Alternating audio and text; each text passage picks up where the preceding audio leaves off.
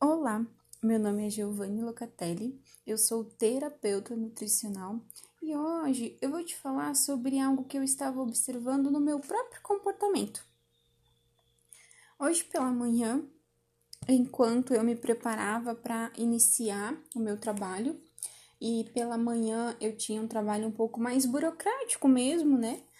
E isso é algo que eu acho chato que eu não gosto, que não é prazeroso para mim, essa parte do trabalho ali mais burocrático.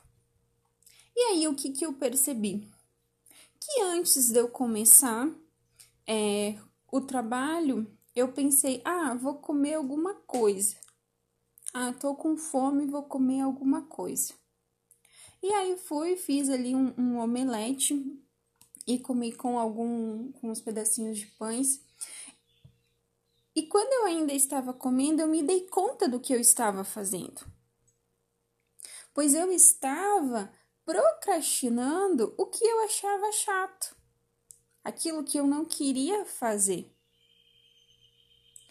Nessa situação, eu procrastinei comendo, mas eu poderia procrastinar ficando ali nas redes sociais, eu poderia procrastinar buscando uma outra coisa para fazer, que talvez fosse menos importante, inclusive antes ali de começar a, a, a fazer o omelete, eu lavei eu lavei o piso, então também foi uma ação ali de procrastinar, e eu me recordo que eu fiquei feliz em limpar, porque exatamente eu não estava percebendo esse meu ganho secundário ali, que era procrastinar o que eu achava chato.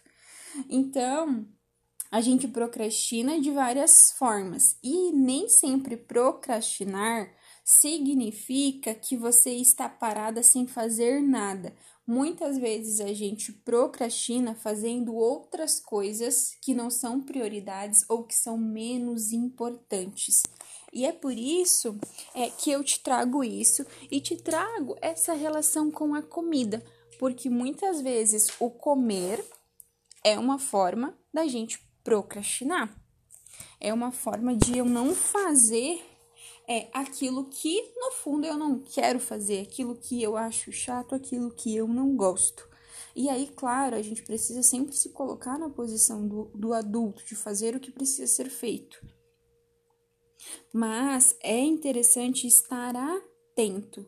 Por exemplo, a partir desse episódio, eu já percebi que fazer coisas chatas, coisas burocráticas ali do meu trabalho, que é algo que eu não gosto muito, são coisas, são coisas que me levam a querer procrastinar e muitas vezes eu procrastino comendo. É diferente dos outros dias em que, por exemplo, eu atendo logo, logo pela manhã. Nesses dias eu não tenho vontade nenhuma de procrastinar porque eu amo atender. Eu atenderia todos os dias em todos os horários, se fosse possível.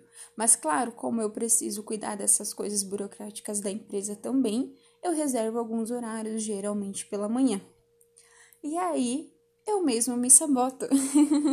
eu mesmo procrastino. Então, comece a perceber o que tem por detrás da tua procrastinação e quando que isso, inclusive, te leva a comer mais. Espero ter te ajudado e me conta, você já percebeu se você come para procrastinar? Eu já ouvi muitos dos meus pacientes trazerem essa situação logo depois do almoço, em que às vezes comem alguma coisa ali depois do almoço, sobremesa, um doce, enfim, que é uma forma de procrastinar essa volta para o trabalho também. Isso já aconteceu com você?